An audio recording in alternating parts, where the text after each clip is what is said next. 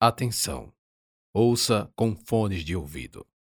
Contraindicado para menores de 18 anos. Sexo, drogas, linguagem inapropriada e violência.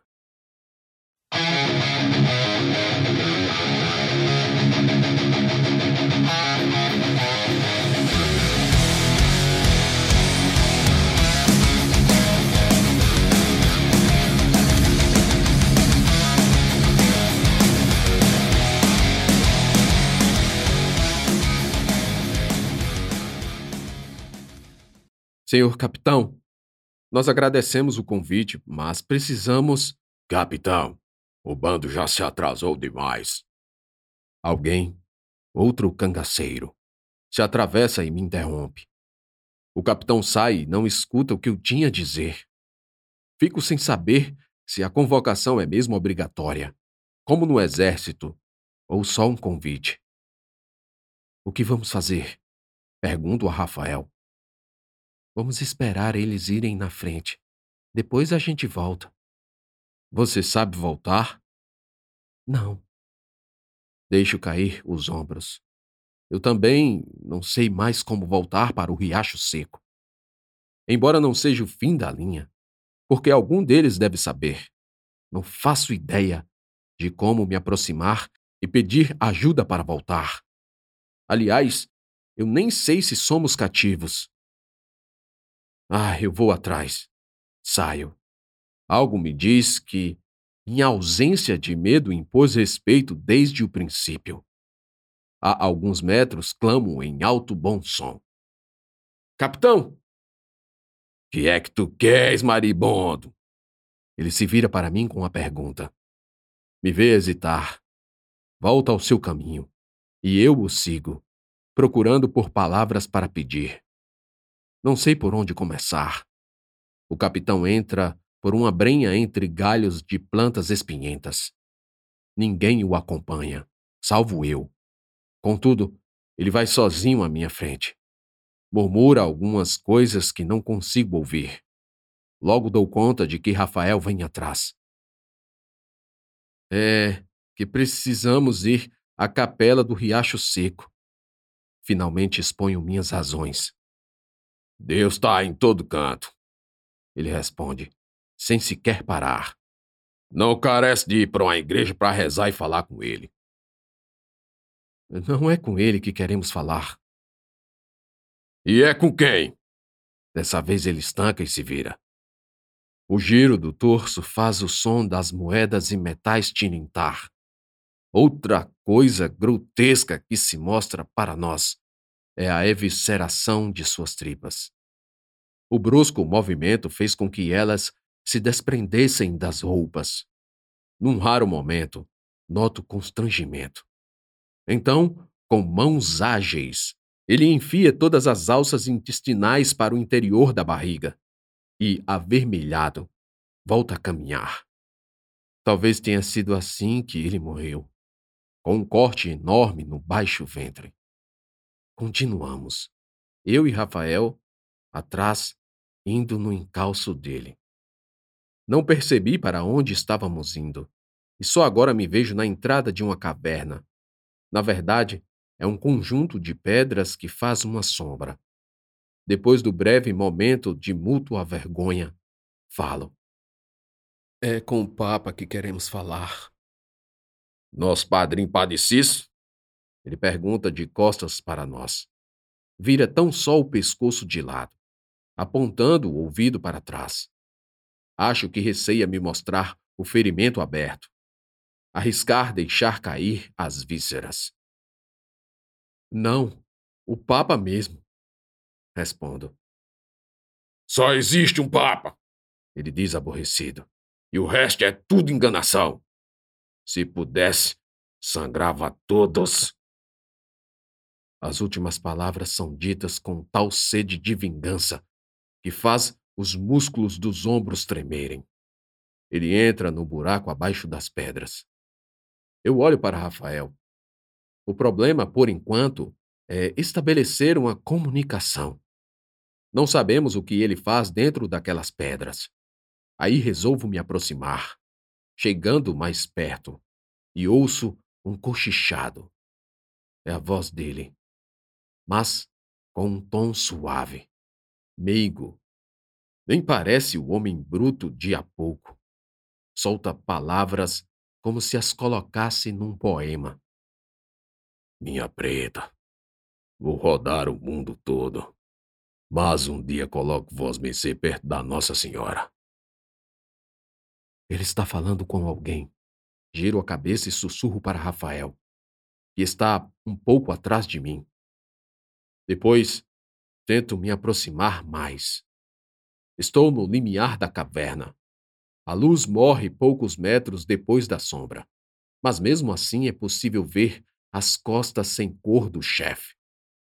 Está acocorado, porque o teto do lugar vai diminuindo à medida que mais fundo se vai. Ouço um som de riscado de pedra com pedra. Uma faísca se precipita, e a luz de uma débil chama desenha o corpo completo do capitão. Não vou lhe deixar no escuro, ele diz, e acende uma vela, cuja claridade vem a somar com a do isqueiro rústico suspenso em sua mão. Não é uma caverna na acepção da palavra, mas só um buraco um túnel curto e sem saída. Minha curiosidade é enorme. Uma curiosidade de ter medo. Tenho vontade de entrar, mas sinto receio. Uma sensação do desconhecido que move e paralisa ao mesmo tempo. Não vá, Rafael diz. Teimo e vou. A cada passo, abaixo-me mais para não bater com a cabeça no teto. As paredes, agora iluminadas, têm sulcos e fendas para onde fogem as baratas e insetos. Sigo a linha pela tangente, caminhando quase de coque de lado, como um caranguejo, para me desviar do corpo obstáculo e ver o que há à frente dele. O murmúrio do capitão ecoa na ressonância do buraco. Chega aos meus ouvidos como se cochichos fossem. Ele reza. Depois acende outra vela, e uma terceira, e finalmente, quando dou o meu último passo, vejo uma cabeça. Uma cabeça decepada, contornada por três focos de luzes amarelas. A cabeça está numa tigela. Não tem expressão. Os olhos estão fechados. Ela, a cabeça, abre os olhos e eles miram em mim. O movimento tão só das pupilas, porque, obviamente, não há pescoço. O capitão percebe a incomum expressão de sua múmia e também, lentamente, se vira na minha direção. Esse é o maribondo. Engulo seco. Não sei como é possível sentir medo mesmo morto. A cabeça me olha com frieza. Um olhar cadavérico. Suas pálpebras movem-se lentamente, fechando-se em intervalos regulares, como um código, uma língua estabelecida por eles dois. A boca tenta um movimento, mas não há músculos para arqueá-las. São só lábios, que se descolam um do outro lábios finos. Vós mercê não deveria de estar aqui. O capitão diz para mim. Mas já que já veio, conheça minha mulher, Maria Dedéia, minha preta. Fico calado. Não vai dizer nada? Ele me incita. É, muito prazer, Dona Maria. É, o senhor. É, quem foi o senhor? Aproveito para perguntar. Eu sabia que Vós Mercê não estava me conhecendo. Tempos mudaram muito. Eu sou. Ele pausa. Respira e, ao invés de dizer com o peito estufado, expira e exala com tristeza. Eu era Virgulino Ferreira da Silva, mais conhecido como Lampião, o rei do cangaço. As palavras saem como se de tão repetidas, perdessem o polimento. Fico um pouco espantado. Só um pouco. Havia uma desconfiança da minha parte de que ele fosse realmente o lampião, mas não tinha certeza. Olho para a cabeça. Ela deve ser a Maria Bonita, embora ele não a chame assim. Eu sinto muito por sua esposa. Falo no vácuo que ficou entre nossas frases. Lampião assente. Depois alisa o cabelo da cabeça. Ajeita um penduricalho. A luz fraca não permite que eu veja o que se passa na expressão de seu rosto. Pelos movimentos das mãos, gestos simples, dóceis. Só pode ser amargura. Sabe, Maribondo, eu cheguei aqui já tem um tempo. E esse é meu castigo. Viver para sempre nessas pedras, correndo para cima e para baixo. Mas de estar. Porque certo é certo. Matei gente demais. Muito cabra safado. Mas também matei muito inocente. Assassinei muito inocente. Torturei Roubei, estrupei, sangrei. Deixei muita mulher viúva, muito menino órfão. Desonrei muita menina virgem, estragando para uma vida de casada. Eu dizia que era para vingar a morte do meu pai. Tolice. Balela. Era mesmo porque eu gostava das facilidades. Não queria voltar pro pesado calejar as mãos na roça. Eis que eu mereço essa existência de alma penada por aqui. Mereço tudo. Mas ela. Ele aponta para a cabeça. Ela não. Mil vezes que eu fosse pro inferno, sofrer na mão do capeta, mas ver ela salva e ficar aqui para sempre. Só essa cabeça torada no pescoço. Acredito que a morte de Maria Bonita se deu por decapitação. Por isso a cabeça viva separada do corpo, disposta nesse mausoléu improvisado. Tudo o que queria era só a paz dela. Ele encerra. Podemos ajudar. Ouço a voz de Rafael. E ele fala? Lampião pergunta. Eu só balanço a cabeça com um sim. Ajudar como? Vamos atrás de um papa que sabe como invocar o diabo. Invocá-lo mais ainda? Ele pergunta. Não entendi o que o senhor quis dizer com invocá-lo mais ainda. Deixar o bichão brabo, nervoso. Invocar, invocar. Ele repete a palavra com ênfase. De onde tu vem? Invocar é o quê? É convocar. Rafael responde. E Lampião faz a cara de espanto. Tô vendo que vocês dois são valentes mesmo. Pense! E por modo que carece de um papa para trazer o cujo do inferno. Todas essas palavras são ditas sem que ele olhe para a gente, mantendo a visão a todo tempo em Maria Bonita. Assuntos mal resolvidos. Rafael responde. Lampião se ajeita para sair. Antes se benze e faz um sinal da cruz na cabeça da mulher.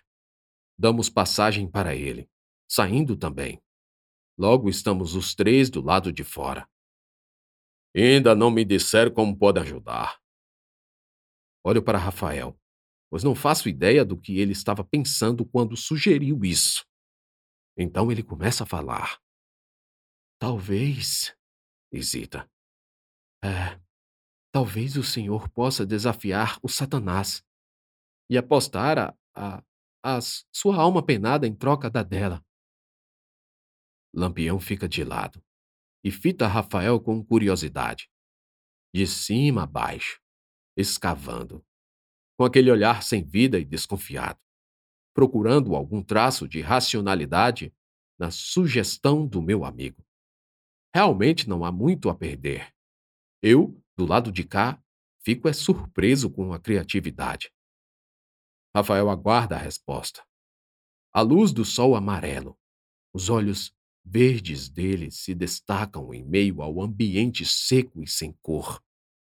É como se estivéssemos num filme preto e branco, e só seus olhos tivessem a cor viva da vegetação existente apenas nos seus olhos. Desafio só é desafio quando o outro concorda. Lampião responde, dando a entender que tudo depende do interesse do diabo. Ou então tenta esconder seu medo. Rafael não deixa por menos quando diz: Mas será que o demônio vai se passar por covarde? O senhor já foi rei do cangaço, homem que não teve medo de nada, nada nem ninguém. Homem ruim, como o senhor mesmo disse. Para fechar o currículo, só basta mesmo chamar o Satanás para um duelo. E se ele recusar, o Senhor vira o rei do inferno também. Lampião dá uma sonora risada. Era de um caboclo desse que o cara se enveda, que fala pouco, mas diz muito. Rafael e eu só assentimos. O rei do cangaço se vê renovado. Reflete com uma expressão de nítida euforia. Olha para o horizonte perdido, talvez contando com um objetivo novo. Tudo o que precisava era disso. Um novo propósito. Noto que ele quer dizer muita coisa, mas guarda para si, matutando em pensamentos. Pisa forte no pé direito calçado com uma sandália de couro. Aperta a bandoleira do rifle cruzado no ombro e fala: Ah, pois então bora que agora eu pego Satanás de jeito.